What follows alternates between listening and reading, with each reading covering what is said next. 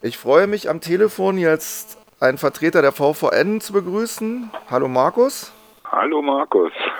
Wir wollen heute reden über die Todesstrafe, über die VVN, über Mumia Abu Jamal. Der ist nämlich Ehrenmitglied der VVN und das hat einen Hintergrund und ich hoffe, du kannst uns das jetzt gleich mal erzählen. Ja, ich musste da ehrlich gesagt ein bisschen nachdenken, wie das gekommen ist mit der VVN und Mumia, obwohl sich sie eigentlich von selber versteht, aber ich erinnere mich, dass 2001, damals gab es noch das Antifa-Jugendtreffen der VVN, das ein großes Thema war.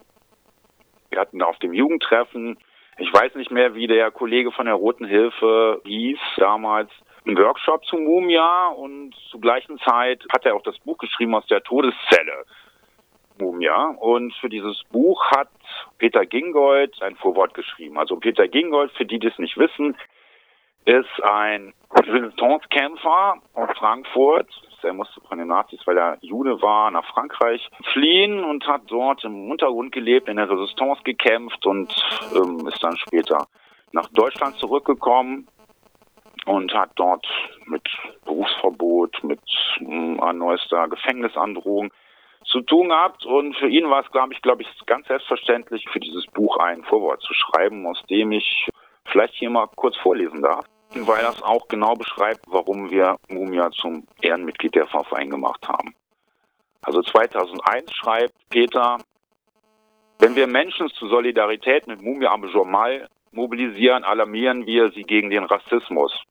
Eine Pflicht, die die jüngste deutsche Geschichte uns diktiert. Wir müssen an der Spitze des internationalen Protestes stehen gegen die drohende Hinrichtung von Mumia Abu Jamal. Es gibt wohl ein kaum ein anderes Volk in der Welt, das wie das Deutsche erfahren hat, was Rassismus bedeutet, wohin er führt. Niemals darf das in Vergessenheit geraten, wie mit der Herrenrassenideologie eine ganze Nation dazu gebracht wurde, pflichtgemäß das nationalen Auftrag Völkermassen als minderwertig, als nicht lebensberechtigt anzusehen und industriemäßig auszurotten, wie Ungeziefer zu vernichten. Das sind harte Worte, aber das hat mich damals auch aus dem Mund von Peter Gingold stark beeindruckt. Und seitdem engagiere ich mich auch in der ganzen Geschichte. Ich habe da zahlreiche Demos hier in Berlin zum Beispiel mit angemeldet und über die Jahre ist das eine gute Tradition in der VVN geworden, nicht nur in Berlin. Wenn es Kundgebungen und Demos zu Mumia Abu Jamal gibt, dann ist die VVN mit Rednerinnen oft dabei. Was ich dich nochmal fragen wollte, Peter Gingold ist ja auch auf den Aspekt der Todesstrafe eingegangen. Mumia Abu Jamal war ja 2001 noch immer im Todestrakt. Heute ist er das ja glücklicherweise nicht mehr. Kannst du uns dazu noch was erzählen?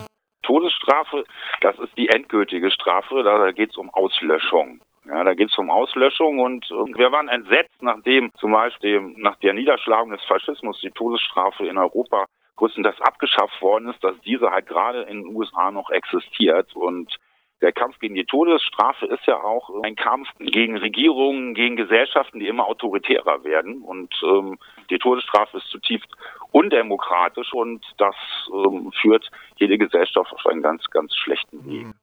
Ja, die Praxis der Todesstrafe in den USA macht das ja sehr deutlich, wenn wir uns einfach nur anschauen, wer in den Todestrakten sitzt, wie die Verfahren laufen, wie wenig Chance Angeklagte eigentlich in diesen Verfahren haben diesem Zusammenhang vielleicht noch die Anmerkung, Amnesty International hat vor wenigen Tagen eine Studie zur Todesstrafe, zum aktuellen Stand der Todesstrafe auf der Welt veröffentlicht und hat nochmal ganz deutlich betont, dass die Todesstrafe immer den Charakter hat, die Opposition zu unterdrücken. Sie haben das da auf Saudi-Arabien bezogen, aber das lässt sich, wenn wir uns die Todesstrafe in den USA genauer angucken, auch sicherlich für dieses Land sagen.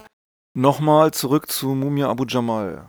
Hat Mumias Ehrenmitgliedschaft in einer Antifa-Organisation wie der euren eigentlich auch Verwunderung ausgelöst?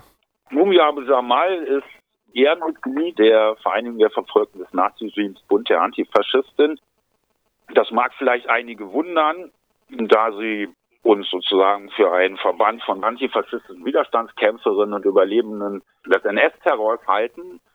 Aber genau deshalb haben wir ihn 2002 zum Ehrenmitglied gemacht. Und zwar eigentlich an einem ganz besonderen Tag. Im Jahre 2002 haben sich die verschiedenen Verbände der VVN und des Bund der Antifaschisten, also aus Ost und West, zu einer gemeinsamen Organisation zusammengeschlossen. Das war also auch ein Kongress, der besonders große Aufmerksamkeit bei unseren Mitgliedern mit auf sich gezogen hat. Und damals fanden wir, dass es genau der richtige Moment ist, um Mumia unsere Ehrenmitgliedschaft zu verleihen.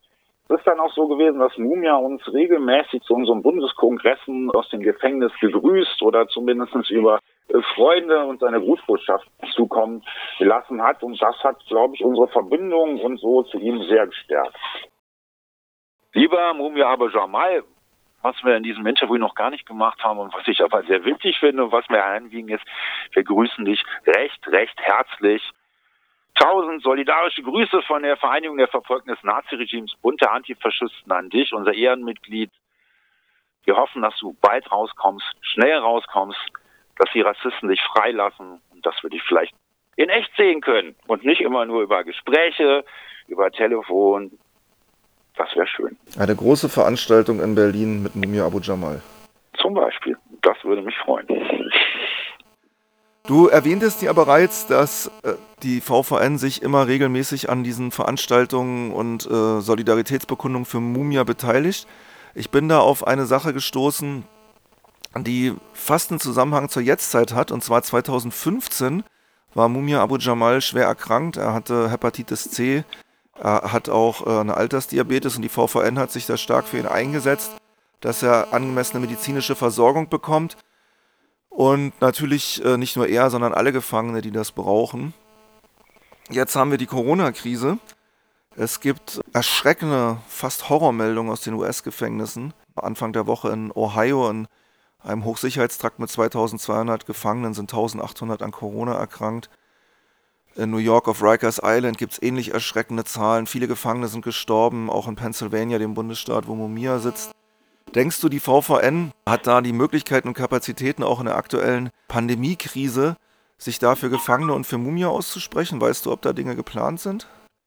Was uns im Moment große Sorgen macht und was auch weltweit sehr viele Gefäng äh, Gefangene, nicht nur in Todestrakten, sondern in Eingefängnissen betrifft, ist Covid-19. Das geht ja gerade an Gefangenen nicht vorbei unter den Bedingungen, die sie leben müssen, wie eng sie zusammenlegen müssen, Sie haben keinen Raum auszuweichen, egal in welchem Gefängnis, sei es in den USA oder auch in, in, in ärmeren Ländern, irgendwie so, sind ja, ist die gesundheitliche Versorgung ja meistens irgendwie sehr, sehr schlecht. Aus diesem Grunde fordern wir, dass nicht nur Mumia Abu Jamal, sondern alle Gefangenen, die dieser tödlichen Bedrohung ausgesetzt sind, freigelassen werden.